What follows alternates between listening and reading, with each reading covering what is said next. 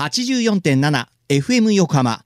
ここから5分間は藤田雄一がお送りするはーい、社労士ですのコーナー。神奈川県社会保険労務士会から社労士さんをお迎えして様々な労務にまつわることや相談に楽しく分かりやすく解説していただきます。3月の社労士さんは神奈川県社会保険労務士会横浜南支部副支部長の松本陽子さんです。松本さん、今週もよろしくお願いします。よろしくお願いいたします。さて今月は育児に関する制度にフォーカスしていますが先週育児介護休業法が4月に改正されるというふうにおっしゃってね終わりましたけどこれどういうふうに変わるんでしょうか？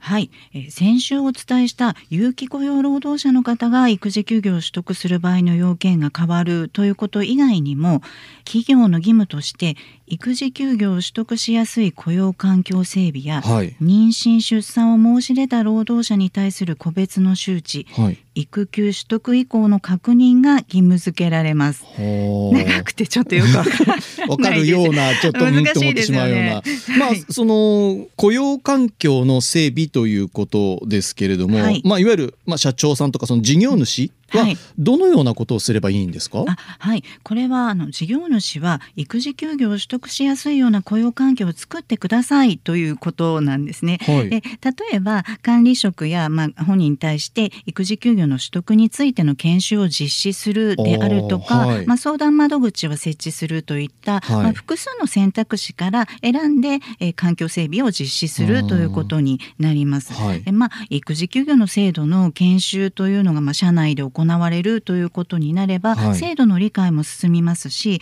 まあ、育児休業の取得がスムーズになるというふうに言えますよ。会社によっては育児期の社員がいない採用する予定もない場合もあると思いますが、まあ、その場合でも育児休業が取得しやすいの雇用環境整備が必要になるのでしょうか？あの育児休業はですね実施であるか養子であるかというのを問わず取得することができますので、はい。まあ、育児休業の申し出の対象となる子どもというのが、まあ、養子縁組というようなことを考えると、はい。特定の年齢に限らず幅広い年齢の労働者の方が育児休業の申し出をするという可能性がありますので、はい。まあ、雇用環境の整備というのは必要になります。うん。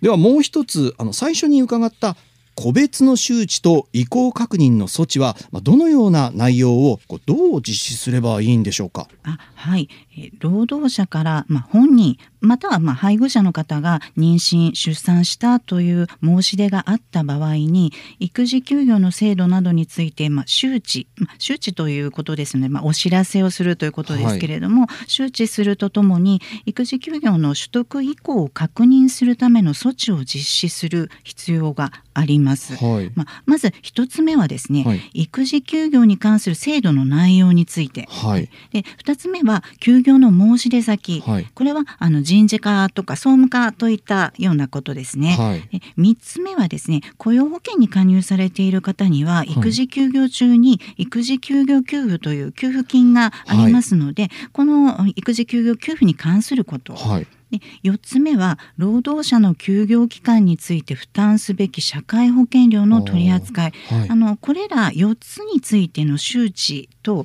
それからですね休業の取得以降の確認というのを個別に行わなければならないんです。はい。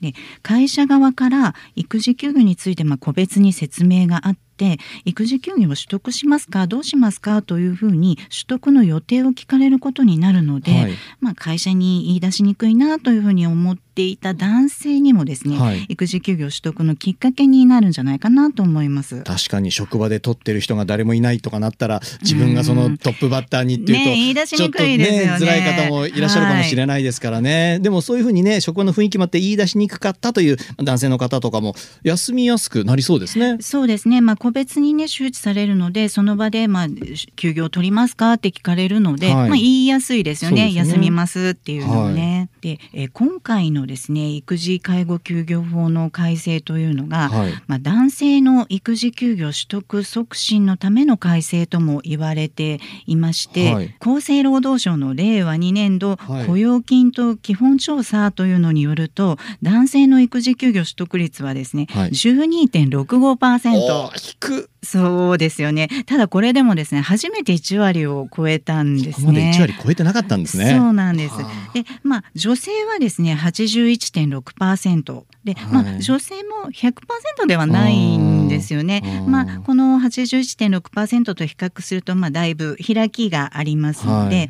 男性の育児休業取得促進のためにえ今年の10月から産後パパ育休という新しい制度が創設されるんですはい。